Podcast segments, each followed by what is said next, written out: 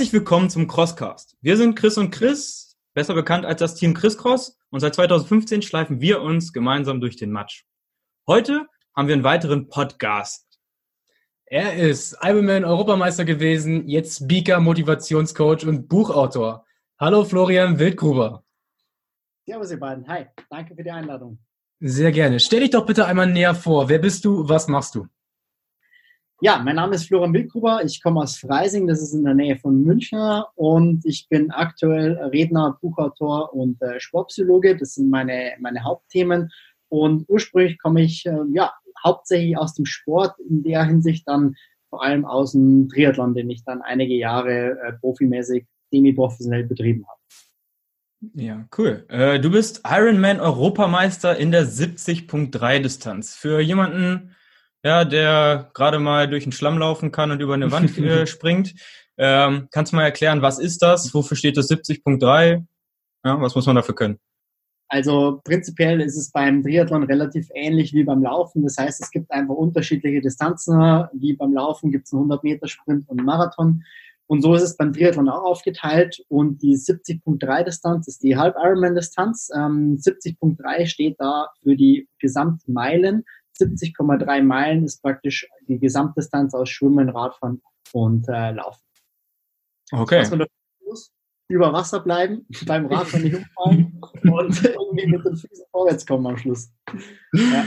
Okay, äh, magst du einmal so deinen Weg zum Europameistertitel so grob? Ja, bist du, wurdest du als, äh, bist du gleich äh, erfolgreich gestartet oder äh, wie ist das so dein Werdegang? Mit schön hier Badehose zur Welt gekommen und dann aufs Dreirad gesetzt und losgestrampelt oder? Ja, also ich äh, habe eigentlich mit Triathlon angefangen und gleich beim ersten Rennen bin ich Europameister geworden. Äh, ähm, ja, es, äh, das grob zusammenzufassen wird interessant, aber ich versuche es mal. Also prinzipiell waren meine Ausgangsvoraussetzungen, äh, als ich auf die Welt gekommen bin, nicht ganz so äh, prächtig wenn man jetzt das in körperlichen, äh, körperlicher Hinsicht betrachtet, ähm, hatte ein paar Einschränkungen, also war halbseitig gelähmt, hatte eine Hüftdysplasie, äh, Beckenschiefstand, also jetzt nicht unbedingt die besten Voraussetzungen. Hatte aber das Glück, dass ich dementsprechend Leute um mich herum hatte, die mir geholfen haben, diese, sag jetzt mal, äh, Mängel zu beseitigen, weil Rückgaberecht war leider schon abgelaufen.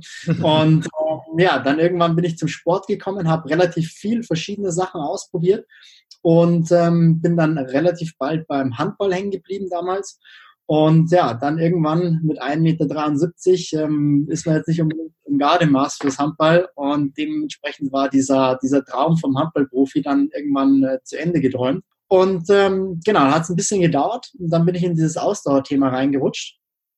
Und ähm, im Endeffekt habe ich da relativ schnell gemerkt, dass ich da genau das tun kann, was ich gut kann, nämlich äh, diszipliniert mein Training abarbeiten und mich durchbeißen, weil das war, glaube ich, so meine Kern, ähm, Kernfähigkeit, die mich äh, in den meisten Bereichen nach vorne gebracht hat und dafür ist Triathlon dann einfach prädestiniert. Also ich sage immer, Triathlon ist die einfachste Sportart der Welt. Du musst nur schwimmen, Radfahren und laufen. du musst keine komplexen Technikabläufe kennen, sondern du musst einfach nur dein Training durchziehen, überspitzt gesagt. Ähm, genau, und dann hat sich das nach und nach entwickelt, wurde dann besser, habe dann auch irgendwann einen Trainer gesucht, ähm, ja, und habe dann irgendwann entschieden, das Ganze auf ähm, ja, Hochleistungssport-Level zu betreiben, sage ich jetzt mal. Und ja, bis zum Europameister 2016 sind dann einige Jahre vergangen, auch viele Jahre, in denen ich äh, viel, viel, viel lernen durfte. Also es hat insgesamt vier Anläufe gebraucht, bis ich es dann endlich gepackt habe beim, bei der Europameisterschaft mit dem Titel. Und ja, das ist jetzt mal die grob, grob, grob, grob Zusammenfassung von meiner Triathlon-Lauf- oder Sportkarriere. Ja. Sehr interessant, auf jeden Fall sehr geil. Was fandst du denn am geilsten von Triathlon? Welche Disziplin liegt dir, welche liegt dir weniger? Ich glaube, es hat jeder so seine Lieblingsdisziplin und eine Disziplin, die er nicht so gerne mag ich würde mal sagen, Schwimmen war wie bei vielen Triathleten eher so am Anfang mehr Muss ähm, als, als Liebe. Wobei, wenn man besser wird, kommt auch der Spaß irgendwann daran. Ich glaube, in Summe war es so, dass ich irgendwann sehr, sehr ausgeglichen war, also keine, kein großes Defizit in irgendeiner ähm, einzelnen Disziplin hatte. Ähm, aber mit Sicherheit Schwimmen war so eher die Disziplin, die mir nicht so viel Spaß gemacht hat. Und Radfahren, Laufen, diese Kombi war das, was mir am meisten getaugt hat. Ihr seid alle gut geschwommen und einer hat versucht zu überleben, ne? Nochmal, um auf die Distanz zurückzukommen, warum gerade äh, halb Ironman-Distanz? Das hat sich entwickelt mit der Zeit. Also ich habe da nicht mit halb Ironman-Distanz angefangen, sondern ich habe mit einem Sprint angefangen. Also wirklich, es sind 500 Meter Schwimmen ungefähr, 20 äh, Radfahren und 5 Kilometer Laufen, also relativ kurz. Und dementsprechend habe ich mir das dann in dem hochentwickelt. Also diese Grundgeschwindigkeit, das habt ihr wahrscheinlich auch beim OCR, kürzere Distanzen, wo man einfach Speed braucht und dann längere Distanzen, wo es wirklich auf die, die Ausdauer ankommt. Und das entwickelt sich erstmal im Laufe dieser Jahre dann nach und nach. Und ich glaube, die erste Mitteldistanz habe ich gemacht 2013, glaube ich. 2013 war das erste. Ja, und genau, dementsprechend habe ich es dann langsam hochgesteigert. Sehr cool. Ähm, worauf hast du den Fokus im Training gelegt? Alles gleichzeitig ausgeglichen? Das ist ja beim Ossi ja auch so die Frage, mehr Kraft, mehr Ausdauer. Wie sieht das bei dir aus im Triathlon? Ich glaube, da gibt es komplett unterschiedliche Ansätze. Ähm, wichtig ist, denke ich mal, je nachdem auch, was das Ziel ist. Was möchtest du erreichen? Möchtest du nur durchkommen? Dann ist es vielleicht nicht so notwendig, äh, viel an deinen Schwächen zu arbeiten, weil kenne ich viele, die sagen, schwimmen, okay, ich schwimme so viel, dass ich irgendwie durchkomme. Äh, wenn du sagst, du möchtest weit vorne rauskommen ähm, oder weit vorne landen in, in, der Ergebnisliste, dann brauchst du halt auch dementsprechend Training an Sach an Stellen, die dir nicht so leicht fallen. Es gibt da beim Triathlon den Spruch, äh, du kannst beim Schwimmen das Rennen nicht gewinnen, aber du kannst es da verlieren. Und äh, das trifft ziemlich gut. Ähm, von dem her gab es schon mal verschiedene Schwerpunkte, wobei das immer saisonabhängig war. Das heißt, im Winter war halt mehr Schwimmen und Laufen dran weil da einfach der Schwerpunkt gesetzt wurde. Und im Sommer, je mehr, je besser das Wetter wurde, desto mehr kam halt dementsprechend auch der Radteil dazu, den man halt draußen einfach besser absolvieren kann. Und von dem her gab es da jetzt schon punktuell Schwerpunkte, aber jetzt nichts, wo man sagt, ich habe jetzt das ganze Jahr wenig im Laufen gemacht und viel im Radfahren oder so. Und wie sah so die typische Woche eines Florian Wildgrubers aus? Also kannst du mal so einen, so einen groben Trainingsumfang nennen? Auch hier komplett unterschiedlich. In der Regel war es halt periodisiert, sprich, wenn ich in Deutschland war, dann waren es meistens so um die 20 Stunden reine Trainingszeit pro Woche. Da ist jetzt aber solche Sachen wie Physiotherapie, Dehnen, Stretchen und so weiter ist da alles nicht dabei, sondern reine Trainingszeit. Und wenn es dann, im, wenn ich dann im Ausland war, also meistens Trainingslager dann im, im Frühjahr, Winter, da war ich relativ viel ab einem bestimmten Level da ging es dann schon Richtung 28 bis 35 Stunden Trainingszeit. Das sind dann 20 Kilometer Schwimmen in der Woche, 500, 600 Kilometer Radfahren und 70, 80 Kilometer Laufen. Also es war dann schon durchaus umfangreicher. Dann kam noch ein bisschen äh, Athletiktraining dazu, ein bisschen Krafttraining, zwei Stunden in der Woche ungefähr. Ja, und dann äh, war der Tag auch schon rum meistens. Sehr cool. Wie wichtig ist denn jetzt für Triathlon so equipmenttechnisch? Muss das Rad gut sein? Muss die Badehose wirklich perfekt sitzen oder den Neopren? Oder geht es da auch einfach nur darum, nicht unterzugehen, nicht umzufallen und ins Ziel zu kriechen? Selbe Thematik auch hier. Die Frage ist, wo möchtest du hin? Äh, möchtest du ganz vorne rauskommen am Ende? Dann äh, wirst, wirst, du nicht drum rumkommen, auch ein, auch ein Material zu haben, das einigermaßen gut funktioniert.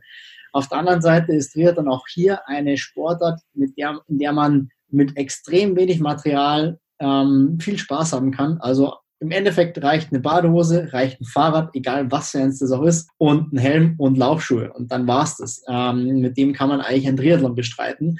Klar, und wenn es dann irgendwann mal in die oberen Prozentbereiche geht, äh, wo man vielleicht mal zwei, drei Prozent im Jahr besser wird, ja, dann schaut man halt auch, was kann man technikmäßig machen oder materialmäßig machen. Das heißt, ein Neoprenanzug, der flexibel ist, der gut passt, der guten Auftrieb bringt. Äh, ein Fahrrad, das aerodynamisch läuft, äh, wenig Widerstand bietet und halt beim Laufen, dass man auch schaut, okay, passen die Schuhe, aber das ist, glaube ich, sowieso egal welches Leistungsniveau, Schuhe sollten passen. Also da schaut man sicher auch, welche Technik, technischen Möglichkeiten gibt es dann auch. Okay. Ähm, ich will nochmal zurück. Eben hast du beim Training gesagt, wenn du mal in Deutschland warst. Wo warst du sonst? Ähm, hauptsächlich Kanaren, also Fuerteventura, Lanzarote, Gran Canaria, das war so mein Haupttrainingsrevier, sage ich jetzt mal. Ähm, in der Regel war, es im Winter meistens so zwei Wochen hier, zwei Wochen äh, in der Sonne oder drei Wochen, je nachdem. Also so ging das meistens im Wechsel hin und her. dann irgendwann im April oder sowas äh, war ich dann meistens in Deutschland, es sei dann halt dann zu den Wettkämpfen. Dieses ganze Hin- und Hergefliege, das geht ja auch bestimmt ordentlich ins Geld. Hast du da einen Sponsoren gehabt, der dich unterstützt hat oder wie finanzierst du dich mit dem Leistungssport und kann man davon wirklich leben? Es geht ins Geld, es geht ordentlich ins Geld mit der Zeit. Ähm, die Frage ist immer, erst, die erste Frage ist immer, ähm, wie schaffe ich es, Kosten zu vermeiden und wie schaffe ich es, äh, Einnahmen zu generieren. Und der Kosten zu vermeiden Block ist nicht zu vernachlässigen, weil viele schauen erstmal, wie schaffe ich es, Geld einzunehmen. Aber die viel größere Frage bei so einem geldintensiven Sport, sage ich jetzt mal, ist natürlich, wie schaffe ich es denn erstmal, Kosten zu vermeiden. Und da kann man natürlich schauen, gibt es Sponsoren, die das Material sponsoren, gibt es die Möglichkeit, dass du ein Trainingslager irgendwo gestaltest, wo du äh, sag ich jetzt mal, wenig Ausgaben hast. Ähm, ich habe das meistens in Form von äh, als Radguide gemacht. Ich habe als Radguide ähm, gearbeitet in Forteventura oder auf Forteventura, habe dafür meine Unterkunft und mein, mein, Schla mein Essen, mein Schlafen fast um, nicht umsonst bekommen, aber sehr, sehr billig bekommen. Und dann fällt schon mal ein großer Kostenblock weg. Ja, und dann je nachdem, ähm, was man in dem Sport äh, macht, wie gut man ist, kommt halt vielleicht auch dazu, dass man Geldsponsoren kriegt. Das heißt wirklich ähm, Prämien für, für Wettkämpfe, für bestimmte Platzierungen und dann verdient man da auch was dran. Unterm Strich muss man sagen, diese Sportart Triathlon macht man nicht, weil man Geld verdienen möchte. Also wesentlich einfachere Möglichkeiten, Geld zu verdienen. Die Besten der Welt verdienen damit Sicherheit sehr, sehr, sehr gut. Also ein Jan Frodeno, Patrick Lange, Sebastian Kienle oder wie sie alle heißen, das sind die Deutschen ja gut vertreten. Aber unterm Strich ist das eine Sportart, die man definitiv nicht wegen Geld macht. Okay. Also man kann leben, aber nicht überleben. Also über, man kann überleben, aber nicht leben. So. Okay, ja, das ist ja in Deutschland bei so gut wie allen Sportarten außer Fußball der Fall. Ja? Nun bist du ja jetzt kein Triathlet mehr oder nicht mehr professionell. Ähm, womit ist das Ganze zu Ende gegangen? Warum? Und was machst du heute? Ja, ich habe mir irgendwann gedacht, du legst dich nur noch nach hinten und genießt die Sonne und bewegst dich gar nicht mehr. Nicht ganz. Also 2016 war für mich so ein ziemlich entscheidendes Jahr, weil da war ich, nachdem ich Europameister geworden bin, kam noch der Ironman Hawaii dazu.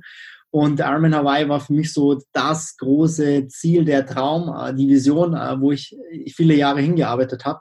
Und ich hatte das dann in der Tasche und äh, dann war für mich schon die Frage, wo geht's jetzt noch hin? Klar gibt es dann noch viele Möglichkeiten. Du kannst versuchen, dann Weltmeister zu werden. Du kannst versuchen, keine Ahnung, noch andere Titel zu gewinnen, noch besser zu werden. Aber irgendwie war für mich der Reiz dann auch weg, weil in meinem Leben war es nie so, dass ich nur eine Sache gemacht habe und das dann schon seit äh, über mehrere Jahre, über Jahrzehnte, sondern meistens, ich habe mir eine Sache rausgepickt, die mir Spaß bereitet hat. Und dann habe ich da viel, viel Energie reingesteckt, bis ich in der Sache sehr, sehr gut war.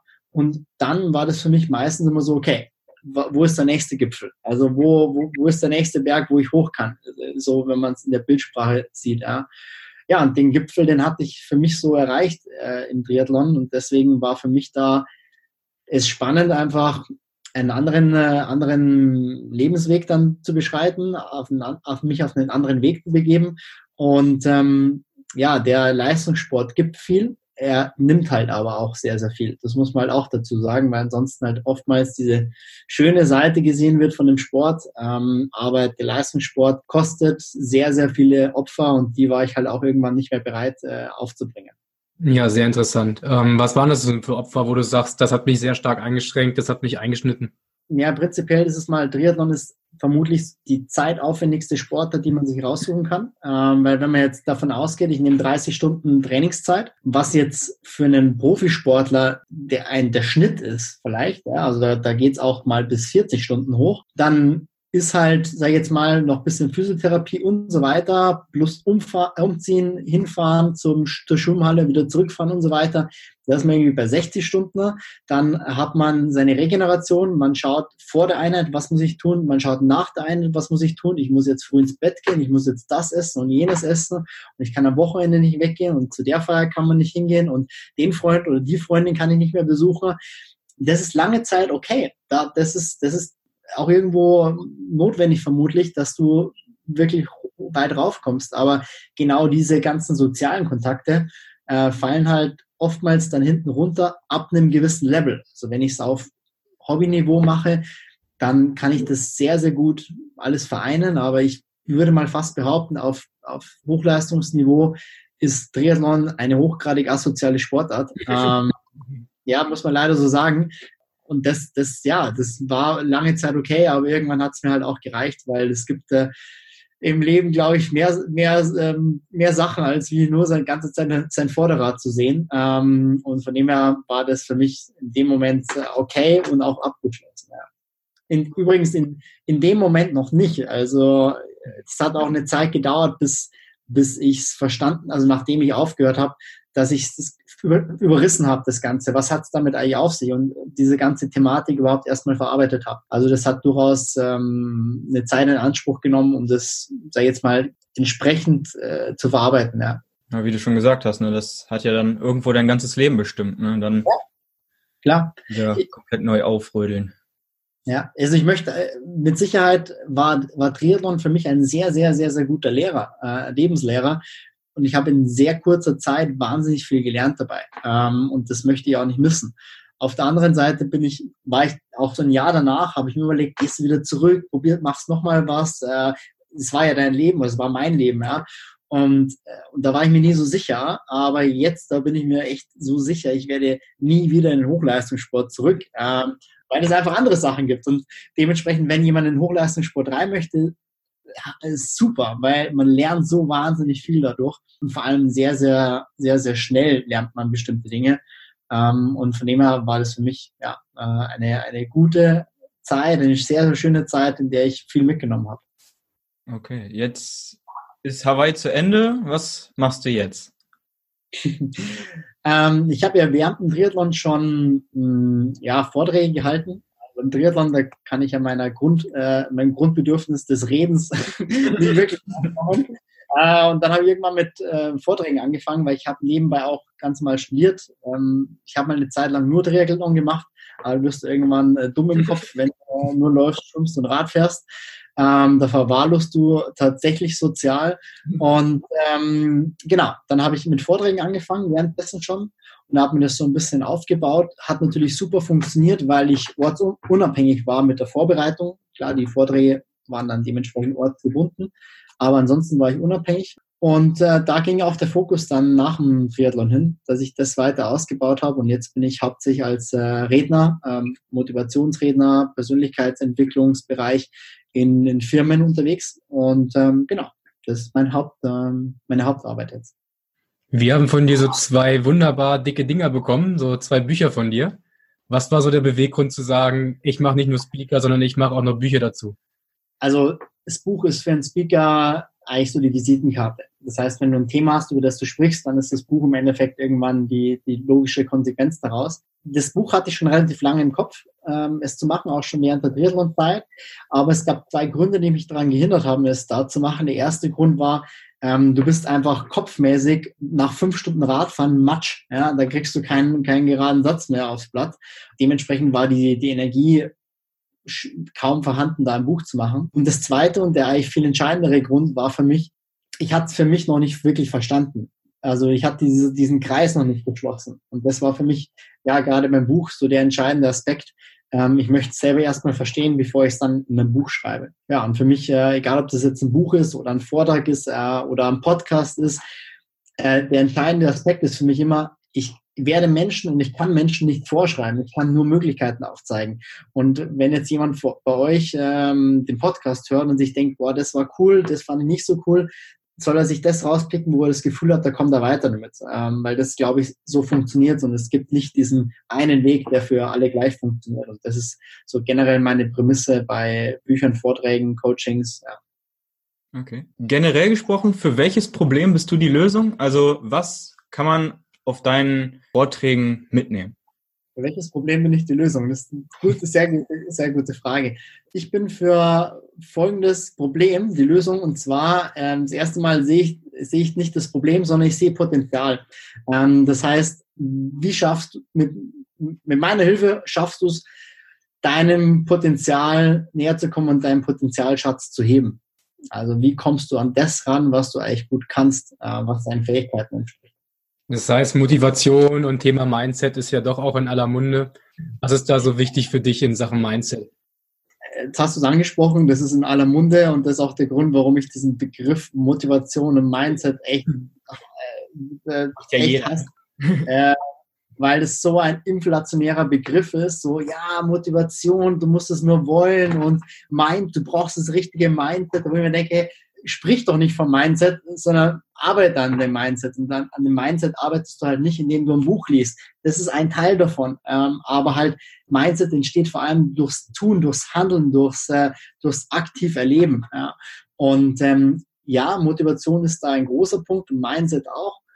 Aber für mich ist da eher der Grund oder der, der, der Ansatz, wie schaffe ich es mir, diese Motivation, dieses Mindset zu erarbeiten und nicht, pass auf, du brauchst jetzt ein Winners Mindset. Ja, was ist ein Winners Mindset? Ja, ähm, das musst du dir halt erarbeiten. Das, das ist für mich der Punkt, wie schafft man das, sich tatsächlich ähm, zu erarbeiten. Also auf den Seminaren stehst nicht nur du vorne auf der Bühne und erzählst irgendwas von Motivation oder Mindset, sondern du lässt auch richtig die Teilnehmer arbeiten und arbeitest mit denen selbst an irgendwelchen Problemen oder Gegebenheiten, ja? Chancen. Chancen. Kommt immer darauf an, was für ein, für, ein, für ein Charakter der die Veranstaltung hat. Also wenn es ein Vortrag ist, dann ist es rein nur ein Vortrag, wobei ich schon die Leute versuche, die Teilnehmer so mit einzubeziehen, dass die danach rausgehen und im besten Fall auch noch Monate später die, die Eckpunkte von diesem Vortrag wissen. Das ist eigentlich der, der entscheidende Aspekt bei einem Vortrag. Ähm, das kann man selber auch sehr, sehr gut überprüfen. Manchmal hört man Vorträge und denkt sich, boah, das war cool und das war cool und wow und ist total begeistert. Und am Ende denkt man sich, was hat er mir jetzt eigentlich gesagt? Was war jetzt eigentlich die Essenz daraus? Ähm, das war für mich so ein Kern, an dem ich viel gearbeitet habe, dass die Essenz bei den Leuten bleibt. Und bei Seminaren ist es definitiv so, dass die tatsächlich sehr, sehr tief reingehen. Ähm, da kommen wir wahrscheinlich nachher auch noch drauf zu sprechen, aufs Höllencamp, dass man gerade dann, wenn man reingeht, diese Essenz für sich viel besser rausziehen kann, wenn man es erlebt. Mhm. Also wenn man, wenn man wirklich merkwürdig sein möchte, also merkwürdig, wenn man im Kopf bleiben möchte, dann braucht es eine hohe emotionale Bindung. Und diese Bindung entsteht entweder durch, durch Sprechen oder halt durch Erleben. Aber sicher nicht durch, ich lasse mich jetzt mal berieseln. Und das ist halt das große Thema bei Seminaren. Es fühlt sich gut an, wenn ich in ein Seminar gehe, weil ich tue was für mich. Aber das Seminar macht die Tür auf. Aber dieses Seminar geht nicht den Weg für dich. Okay. Ähm, sagen wir mal, ich komme überhaupt nicht klar. Ja, ich möchte mein Leben grundlegend ähm, ändern, ja, weil ich einfach meine Ziele, die ich mir so stecke, was auch immer das für Ziele sind, ja, ähm, nicht erreiche. Was muss ich ab jetzt verändern, ja, damit ich erfolgreicher bin? Die erste Frage ist zu klären, was ist Erfolg für einen selber? Das ist auch hier, was macht den Erfolg aus? Weil ich sage jetzt mal, für denjenigen, der seinen Hafen nicht kennt, ist jed, äh, oder für denjenigen, der, der das Ziel nicht kennt, ist jeder Hafen scheiße. Ja? Äh, das heißt, egal wo ich ankomme, ist es nie das, was ich haben möchte, wenn ich nicht weiß, wo ich hin möchte. Deswegen zuerst mal zu schauen, was, was möchte ich denn eigentlich? Und das daran, daran scheitert es ja bei vielen schon, dass sie gar nicht wissen, und das war bei mir auch lange Zeit so, ich laufe einfach mal drauf los, ohne zu wissen, so ich weiß schon ungefähr, wo ich hin möchte, halt, aber eben nicht genau. Und das kann man eigentlich ganz gut ähm, so in die Wege leiten, wenn jetzt jemand tatsächlich daran arbeiten möchte, zu schauen, welche drei Wörter beschreiben dein Leben? Oder welche drei Wörter sollen dein Leben beschreiben? Und da fällt vielen nichts ein dazu. Was ist das? Was soll, was soll mein Leben beschreiben? Und wenn man das hat, dann weiß man zumindest schon mal den Leitstern. Was, was muss da sein? Ja, also wenn ich jetzt sage, ich möchte in meinem Leben, ich weiß nicht, äh, Freiheit und Lebendigkeit drin haben, äh, was bei mir zum Beispiel der Fall ist. Und ich weiß es aber vorher nicht und laufe auf ein Ziel los, wie zum Beispiel, ich arbeite in einem Angestelltenverhältnis, wo ich ganz klare Schichten habe, die vollkommen fremdbestimmt sind, die ich nicht in der Hand habe. Ja, dann wird schwierig. Dann werde ich, äh, egal wie viel Geld ich da drin bekomme, nie, nie glücklich werden, weil ich diese Begriffe Freiheit und Lebendigkeit da drin nicht leben kann. Also der erste Punkt zu schauen, wo möchte ich denn hin? Und dann was mir extrem gut geholfen hat, zu schauen, wer hat denn das, was ich haben möchte? Wer, wer ist der Beste in dem Bereich? Die habe ich mir rausgepickt, die habe ich aufgesucht, die habe ich angeschrieben, mit, ich habe mit denen Kontakt aufgenommen und dann habe ich geschaut, was machen die, was andere nicht machen. Das war für mich der schnellste Weg, vorwärts zu kommen, wenn man sich die Leute sucht, die schon das haben, was man selber haben möchte. Ist super geile Sache. Also schön Connections mit anderen Leuten das ist sehr interessant, super geil. Was sind, was sind denn so Leitfiguren für dich? Hast du da Und ja, das ist, das ist spannend, da hatte ich jetzt nämlich eingehakt. Äh, wichtig ist, nicht kopieren, sondern ja, ja. Und das ist wirklich das so, was ich so häufig sehe. Die Leute haben immer Vorbilder. Ich habe ich hab Menschen, die mich inspirieren, die, wo ich sehe, okay, der gefällt mir in der und der Hinsicht. Aber trotzdem sollte man es vermeiden, so werden zu wollen wie die Person. Weil wir kommen alle als Originale auf die Welt, aber sterben meistens als Kopien. Und das ist oft echt schade, weil man kann von Leuten viel lernen und muss sie dabei nicht kopieren. Weil wenn man, egal wie man sich anschaut, ob das irgendwelche Profisportler sind, die ganz oben sind, irgendwelche große Geschäftsführer, ähm, egal wer, Schauspieler, egal wer, jeder hat seine Art. Jeder ist, ist so, ein, ist wirklich ein Original. Und da sollte man halt aufpassen, ist ähm, ja nicht als Kopie zu sehen, sondern davon zu lernen und für, dich, für sich das Richtige rauszupicken oder das Passende. Also wenn du einem guten Freund ein Buch schenken würdest, würdest du ihm dein Buch schenken? Nee, nicht unbedingt. ähm, mit Sicherheit wäre es vielleicht, es wär, ich, ich finde es immer ganz spannend, wenn ich mit jemandem mich unterhalte. Ich habe vor einiger Zeit ein Gespräch geführt mit einem, da ging es um Geschäftsgespräch und ich habe mit der Person davor schon kurz mal telefoniert und wir haben gesagt, wir treffen uns. Und ich habe der Person auch mein Buch gegeben. Und dann haben wir uns getroffen und dann habe ich gesagt, ja, ich weiß jetzt nicht, was du schon von mir weißt, ähm, ob du irgendwas gelesen hast über mich und so. Sagt er, nee, interessiert mich auch ein Scheiß. Ich möchte dich jetzt erleben. Ich möchte dich jetzt hier erleben. Nicht, was du schreibst und sagst, sondern was du jetzt bist. Ähm, das fand ich total spannend. Das sehe ich relativ ähnlich, weil schreiben kannst du echt viel. Ja, und gerade in der heutigen Zeit, du kannst viel schreiben, du kannst viel labern, aber wer du wirklich bist, siehst du halt dann im Eins zu eins. Was ich für ein Buch empfehlen würde, ich würde wahrscheinlich kein Fachbuch empfehlen, sondern ich würde ein Buch empfehlen, das einfach mal so ein bisschen, sag jetzt mal, wenn man, wenn man sich vorstellt, man hockt in einem Raum und da ist ein Fenster und das Fenster ist komplett beschlagen, dann würde ich ein Buch schenken, das dabei hilft, dieses Beschlagen ein bisschen zu, zu lichten, ne, damit man mal einen Blick rausbekommt. Also äh, mit, mit Sicherheit ein wahnsinnig gutes Buch in dem Bereich ist The Big Five for Life von äh, John Stelecki. Das ist mit Sicherheit ein mega, mega geiles Buch, um da vorwärts zu kommen. Äh, ja, und dann gibt es äh, ganz, ganz viele andere auch noch, ja, die man da empfehlen kann. Okay, danke. Interessante Meinung, ja. Auf jeden Fall. Ähm, du hast es vorhin schon angesprochen, das Thema Höllencamp. Ich glaube, du warst am Ende Vierter. Ich bin mir da nicht mehr so ganz sicher. Du warst auf jeden Fall unter den letzten vier Kandidaten. Was hat dich überhaupt bewegt, da reinzugehen, dass du sagst, ich tue mir das Ganze mal an? Also in der, in der Folge, wo wir zusammen waren, da war ich, glaube ich, zweit, äh, war ich Zweiter. Ja, war ja Zweiter, Zweiter, ja, jetzt unterschätzt man. Ja, klar, er ist doch da, den, er ist doch da den Turm hochgeklettert. Alles gut, alles gut. Ich, Aber in Summe, glaube ich, es, es ist egal, ob Zweiter, Vierter. Geschädigt vom Höhencamp. Was mich bewogen hat, da reinzugehen, war relativ einfach. Und zwar ähm, auch, es war auch wieder so ein bisschen, keine Ahnung, Zufall, Schicksal, wie auch immer. Ich habe nach dem Triathlon immer wieder so Sachen gesucht für mich, wo ich so ein bisschen meine Grenzen ausloten konnte. Nichts, wo ich Jahre dafür hintrainieren musste, aber so Zeit investieren musste, um da hinzukommen.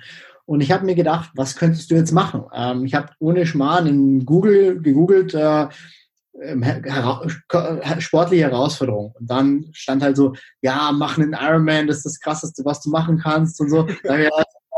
ähm, und dann hat mich äh, jemand angerufen von Bruce Max und gesagt, ob ich da bei der Show mitmachen möchte. Und ich dachte mir, genau, perfekt, das ist es. Ähm, genau, und dann äh, habe ich mich entschieden, da mitzumachen, beziehungsweise ja, hat ein bisschen mit Auswahlprozess dann gedauert. Aber das war für mich Hauptantriebsgrund, eine neue Grenze auszuloten, so ein bisschen zu testen, komplett anderer Bereich, was ist da möglich? Mhm, und was hast du so aus dem Höllencamp mitgenommen? Was waren so deine Learnings? Also ich habe äh, mir während des Höllencamps schon gedacht, es, es, gab einfach wahnsinnig viele Dinge, die man aus dem Höllencamp mitnehmen konnte, viele Learnings. Ja. Ähm, deswegen war für mich auch dann der, der Entschluss zu sagen, ich mache daraus ein Buch, äh, sehr, sehr naheliegend, weil es war einfach super schade aus meiner Sicht, das nicht zu verarbeiten ne, und nicht irgendwie in, in, in Schriftform zu bringen. Mein Hauptlearning, um ganz ehrlich zu sein, war folgendes. Es war für mich super hart im Höllencamp. Also ich war wirklich nicht easy aber es war für mich keine neue mentale Grenze dabei. Ich war oft an einem Punkt, wo es super anstrengend war, wo ich mir gedacht habe, fuck, ich kann jetzt hier nicht mehr. Also ihr könnt euch vielleicht noch erinnern, dieses Baumstammtragen im Nacken war die Hölle, wo ich mir gedacht habe, keine Ahnung, wie das funktionieren soll. Und ich hatte oft den Gedanken, ich weiß nicht, wie lange ich hier noch durchhalte.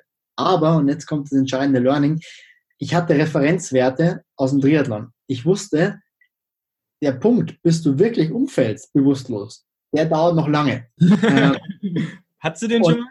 Ich war schon mehrmals kurz davor. Also wenn du schon Sachen siehst, die du nicht sehen solltest, dann, äh, dann bist du schon relativ nahe dran. Und da wusste ich einfach, da bin ich noch weit, weit entfernt davon. Also im Endeffekt, wenn du im Höllencamp den ersten Tag überlebt hast, dann war es nur noch, nur ist in Anführungszeichen, Kopfsache. Weil körperlich war der erste Tag der härteste. Klar, kamen dann noch viele harte Sachen dazu, aber körperlich gesehen war der erste Tag, bam, so wirklich volle Pulle drauf. Wenn du körperlich nicht in Lage dazu warst, dann warst du raus. Aber wenn du es geschafft hast, dann bist du dabei, entweder dabei geblieben oder hast halt in der Regel aufgehört. Und die größte Erkenntnis war für mich daraus eben, sammle solche Referenzwerte. Also sammle Momente oder geh durch Momente durch, in denen es dir echt nicht gut geht. Und wenn du das durchgehalten hast, dann hast du für alle anderen Bereiche, egal ob das Sport, Privatleben, Hobby, äh, was auch immer Beruf ist, du weißt, wenn es hart wird, meine Güte, bis ich wirklich nicht mehr kann, vergeht noch ganz, ganz, ganz, ganz viel Zeit. Ja.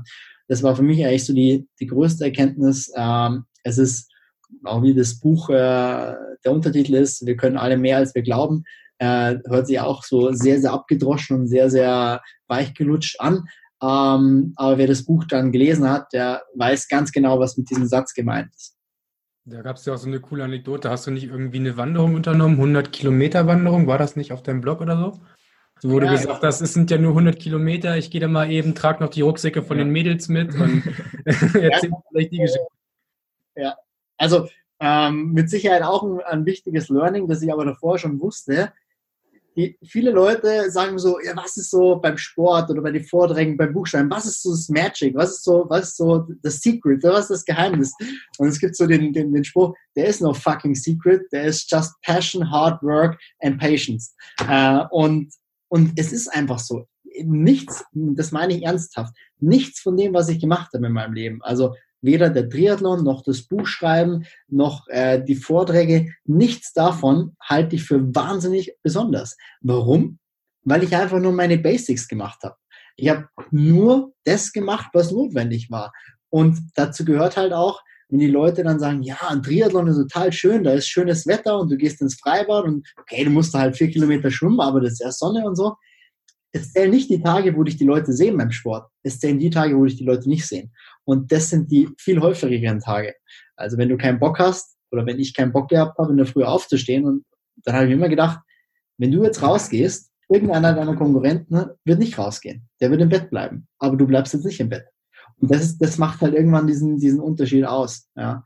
Und die Anekdote mit, dem, mit der Wanderung, es war im Endeffekt, ich habe versucht, mich vorzubereiten. Ja, also war für mich war bei euch nicht der Fall, aber bei anderen, manchen anderen Teilnehmern, bei uns glaube ich gar nicht, aber in anderen Folgen, da dachte ich mir ernsthaft, habt ihr euch eigentlich angeschaut, was ihr hier macht? Habt ihr gedacht, jetzt Wellnessurlaub? Also wenn ich, wenn ich so ein bisschen mich informiere, dann weiß ich, okay, bei den Navy Seals, da verlangen die in zwei Minuten 80 Liegestützen. Das wird da vielleicht nicht ganz der Fall sein, aber wenn ich mit 10 Liegestützen kämpfe, dann wird dieses Höllencamp hart. Dementsprechend ein bisschen vorbereiten. Dann habe ich halt einfach so einen Marsch ausprobiert waren 53 Kilometer, einmal um den Starnberger See rum und habe dann Gepäck mitgenommen, 20 Kilo, äh, wirklich Wasserflaschen hinten reingestopft und so, also total wohl. Ähm, ich glaube 25 oder 30 Kilo. Und ja, das war härter wie das Höllencamp, ehrlich gesagt. Also ähm, am Anfang war das noch total easy, ja, fast alles, alles äh, Roger und habe dann teilweise zwischendurch noch Liegestützen gemacht, weil ich mir dachte, du musst dich ein bisschen fordern. Ähm, ja, und äh, kleine Sünden bestraft liebe Gott gleich. Und die letzten sieben Kilometer, äh, die letzten drei Kilometer, glaube ich, haben wir 50 Minuten gebraucht. Also ich bin da hart gestorben bei der Wanderung. Und alle so, was? Du, hast einen Ironman gemacht? Ich so, ja, ihr könnt es euch gar nicht vorstellen. Ja? Aber ja, es sind so, so kleine Sachen wieder, wo du merkst, was, auf was dann ankommt. Mhm. Und dann sind noch äh, drei Kilometer auf der Uhr und der Körper sagt irgendwie so, nee, ist nicht. Ähm, was würdest du jedem raten? Wie soll man, was sollte im Kopf passieren, ja, damit diese drei Kilometer doch noch funktionieren? Genau darüber habe ich damals in meinem Studium, also Sportpsychologie-Studium, äh, meine Masterarbeit geschrieben. Na, siehst du welche Auswirkungen haben, das hört sich jetzt sehr komisch an, Selbstgespräche auf die Ausdauerleistungsfähigkeit. Und die haben einen sehr entscheidenden Einfluss, nämlich es ist seltenst der Körper, der nicht mehr kann, wie ihr wisst, sondern meistens der Kopf. Das heißt, sprich, äh, ihr fallt ja nicht tot um, sondern euer Kopf sagt irgendwann, ich kann jetzt nicht mehr, ich höre jetzt auf. Das heißt, immer erst gibt der Kopf auf und dann folgt der Körper. Ähm, ihr werdet nie aufhören mit dem Selbstgespräch im Kopf, ah ja, ich kann ja noch, sondern immer, ich kann nicht mehr, der andere ist stärker, heute ist nicht mein Tag und dann gibt er auf. Die Frage ist, wie schaffe ich das zu steuern, dieses Selbstgespräch? Das muss man trainieren. Das heißt, man schaut im Training zum Beispiel, welche Selbstgespräche kommen denn in den Kopf rein? Meistens kommen ja immer dieselben ähm, oder ähnliche. Oberschenkel brennen, boah, heute scheiße und äh, jetzt habe ich so viel trainiert und jetzt, ja, weil es, es kommen immer relativ ähnliche Selbstgespräche. Und da muss man schauen, wie formuliere ich das so um, dass es für mich passt, also damit es für mich funktioniert. Also Beispiel, bei mir war es, wenn ich irgendwie schwere Beine hatte, beim Laufen zum Beispiel, oder irgendwas nicht so funktioniert hat, immer, habe ich mir immer das Wort äh, fly, also flieg ähm, sei locker, fly, fly, fly. Das immer und immer wieder. Das hört sich total bescheuert an. Aber was ich damit geschafft habe, ich habe diesen negativen Gedanken aus dem Kopf rausgebracht. Und es ist immer ein Entlanghangeln. Der wichtigste Schritt ist nicht der, ist nicht der, äh, ist nicht der jetzige, sondern es ist immer dann ein Schritt der nächste. Du hast halt beim Ironman 226 Kilometer vor dir und wenn du diese 226 Kilometer im Stück siehst, dann wirst du wahnsinnig, weil das so viel ist. Das ist so viel. Und da musst du irgendwie versuchen, das runterzubrechen.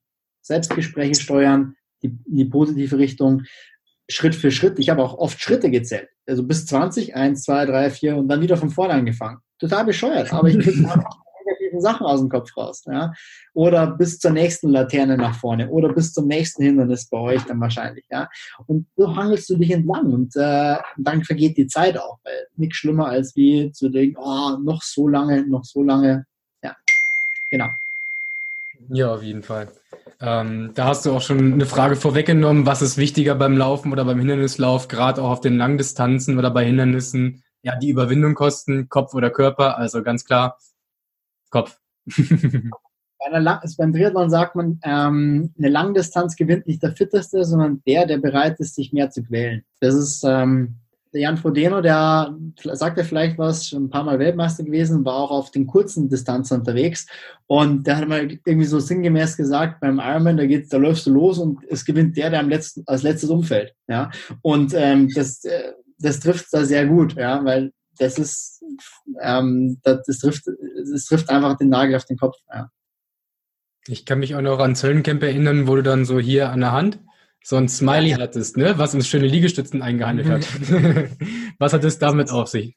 Also für die, die jetzt das noch nicht äh, kennen, das werden die meisten von euren Zuschauern oder Zuhörern sein. Ich hatte mir immer auf die linke Hand einen Smiley ähm, auf die Handrückseite gemalt es gibt im, im Hirn so einen ähm, Prozess, das Hirn kann keinen Unterschied feststellen zwischen einem echten Lachen und einem künstlichen Lachen. Das heißt, sobald man die Mundwinkel nach oben zieht, drückt der Muskel auf einen Nerv und der Körper schüttet äh, Endorphine aus. Und gerade in Phasen, in denen es halt richtig, richtig mies lief, in denen es nicht gut lief und ich habe einen Blick auf die Uhr geworfen, so nach dem Motto, oh fuck, äh, du bist viel zu langsam oder könnt schneller gehen, der Impuls ist so oder was auch immer, habe ich immer diesen Smiley gesehen und dachte mir, solange du die Smiley siehst, kann, könnte es dir noch viel beschissener gehen. Ja? Also dieser Smile war immer, okay, lach, sie ist locker, bleib locker, entspann dich, äh, bleib bei dir, weil oft ist ja auch so, egal ob es manchmal läuft halt scheiße, musst dich irgendwie wieder zurückbringen und manchmal läuft es auch sehr gut, was auch gefährlich werden kann, wenn du denkst, ah, das Ding habe ich schon lange im Sack. Ja? Das heißt, wie kommst du wieder zu dir zurück? Und ähm, von dem her war dieser Smiley für mich so, so ein ja, Anker, um mich da wieder zurück zu, zurückzubekommen. Ja. Oder mein, mein, mein, meine Gedanken wieder zu sortieren. Okay. Ähm, bist du schon mal OCA gelaufen? Nein, ich hatte es äh, sehr fest vor letztes Jahr. Ich habe es leider äh, nicht in die Realität umgesetzt. Ich wollte in München mitlaufen, aber bisher äh, hat sich's, was heißt nicht ergeben? Ich habe es einfach nicht gemacht bisher. Beim Spartan Race. Genau. Ja, dann hast du es jetzt schon wieder verpasst. Ne? Herzlichen Glückwunsch. Zumindest in München. Zumindest in München. ja, zumindest in München. Wo siehst du so Verbindungen zwischen dem Hindernislauf und dem Triathlon? Also Verbindung ist mit Sicherheit logischerweise auch die Ausdauerkomponente. Beim OCR hast du halt einfach, vermute jetzt mal, einen wesentlich höheren Stellenwert auch noch auf die Athletik. Das heißt, du brauchst schlicht und ergreifend auch die Kraft äh, in allen Körperbereichen.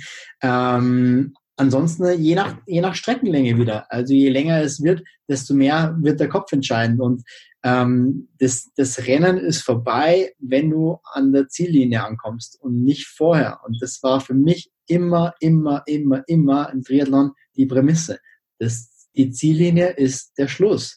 Und es kann so viel passieren, war auch im Höllencamp. Am Schluss war ja dieses Hochklettern da an dem, an dem Turm, wo ich gesehen habe, ähm, ähm, dass dass der andere deutlich vor mir war und ich mir gedacht habe, im ersten Moment, boah, scheiße, der ist, und sie alle gedacht haben, der ist jetzt weg. Ja, natürlich kam der Gedanke, scheiße, das, du hast jetzt verschissen. Aber trotzdem, nein, du machst jetzt weiter, bis du oben bist. Vielleicht kann er nicht mehr, vielleicht rutscht er aus, vielleicht passiert irgendwas, vielleicht verklemmt sich sein Seil, egal, aber du machst weiter, bis du an der Ziellinie bist. Ja.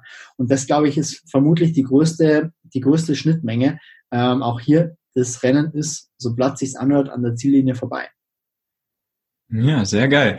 Ähm, wenn du jetzt nochmal anfangen würdest, ja, äh, mit Triathlon oder beziehungsweise als Rat für jeden, der jetzt äh, irgendeine andere Leistungssportart ja, oder ähm, professionell Obstacle Course Racing ähm, starten würde, was würdest du dem mit auf den Weg geben? Such dir Menschen, die das haben, was du haben möchtest, die absolute Profis sind in dem Ganzen und mach den Plan, mach dir eine Strategie, ähm, such dir eine Vision zu der du hin möchtest und dann brich es runter. Und damit meine ich jetzt nicht Ziele in Form von, ja, du musst, ich möchte jetzt die 10 Kilometer in der und der Zeit laufen und ich möchte in zwei Monaten möchte ich 15 Liegestütze am Stück schaffen. Das motiviert nicht. Motivieren tun immer Sachen, die wirklich visionär sind, die du siehst, ähm, so das große Ganze, wie für mich der Ironman Hawaii. Das, das habe ich in jeder, jeder Form habe ich das gesehen. Ich habe ich habe mir vorgestellt, wie fühlt sich das an, da im Meer zu schwimmen, wie schmeckt das Salzwasser, wie fühlt sich die Hitze da an. Das, das sollte präsent sein im Kopf. Und dann wirklich diese Strategie, wie komme ich dahin? Ich habe für meine Verhältnisse, für das, was am Ende dabei rausgekommen ist, super, super, super wenig trainiert. Denn es kommt nicht darauf an, dass du viel trainierst. Es kommt darauf an, dass du smart trainierst. Ja, klar, ist es auch ein hartes Training gewesen, aber ähm, es muss auch in Summe passen. Und es gab viele, viele Leute, die wesentlich mehr trainiert haben wie ich, aber deutlich weiter hinten waren im Wettkampf. Und äh, das ist, gehe jetzt mal stark davon aus, bei euch relativ ähnlich, da wo halt vielleicht mal im Training, wenn man sich sieht oder so, äh, so ein bisschen die Muskeln äh, zum Spielen kommen, wo der eine zeigen möchte, was er drauf hat. Und ich habe mir immer gedacht, so, ja, im Wettkampf zählt, nicht im Training. Ja. Also da wirklich zu schauen, sich nicht kaputt zu trainieren, ähm, sondern ganz gezielt zu schauen, wie komme ich an dieses Ziel hin, wenn es mir wichtig ist. Sehr wichtige Sache, sehr schöne Sache. Deswegen würde ich sagen, zum Abschied nochmal so dein Motto. Mein Motto ist Make Your Life Spectacular. Also mach dein Leben ähm, spektakulär und das trifft es für mich, glaube ich, ziemlich gut äh, in jederlei Hinsicht. Ja, vielen Dank, Florian. Haben wir auf jeden Fall viel mitgenommen. Ich hoffe, jeder, die Zuhörer konnten da auch einiges von mitnehmen. Ähm, wenn wir jetzt im Nachlauf Fragen haben, wenn unsere Zuhörer, Zuschauer jetzt Fragen haben, wie kann man dich erreichen?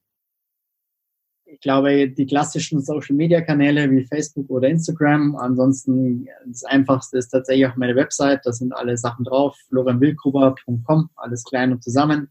Und ähm, genau, das ist vermutlich der einfachste Weg, um mir, mit mir in Kontakt zu treten. Und wenn jemand eins von meinen Büchern haben möchte, dann äh, sehr gerne persönlich an mich schreiben. Dann gibt's auch noch eine Widmung mit dazu. Sehr schön. Also wir verlinken auf jeden Fall YouTube, Podcast, überall deine Website. Wir verlinken auch gerne so noch deine Bücher dazu, aber mit der Widmung ist sehr coole Sache. Danke dafür. Ja, dann würde ich sagen, welchen Lauf machen wir mal zusammen mit dir, Florian? Da kenne ich mich nicht aus, du müsst ihr mir Vorschläge machen. Na gut, äh, das besprechen wir noch im Nachgang. Ja. wir wollen uns erstmal bedanken. Vielen Dank fürs Zuhören. Wenn dir das gefallen hat, äh, was wir hier gemacht haben mit dem Florian zusammen, dann bewertet uns gerne auf iTunes. Über fünf Sterne würden wir uns da echt freuen. Das hilft uns weiter. Ansonsten sehen wir auf uns auf Instagram, Facebook, YouTube, unserer neuen Seite oder einfach demnächst im Schlamm. Wir freuen uns jederzeit über Feedback oder Themenvorschläge. Ja, wen sollen wir als nächstes in die Mangel nehmen? Oder habt ihr noch Fragen für Florian, dass wir vielleicht noch in Teil 2 machen müssen, weil er so ein inspirierender Mensch ist? Genau. Ja, in diesem Sinne, sportliche Woche, dein Team Chris Cross.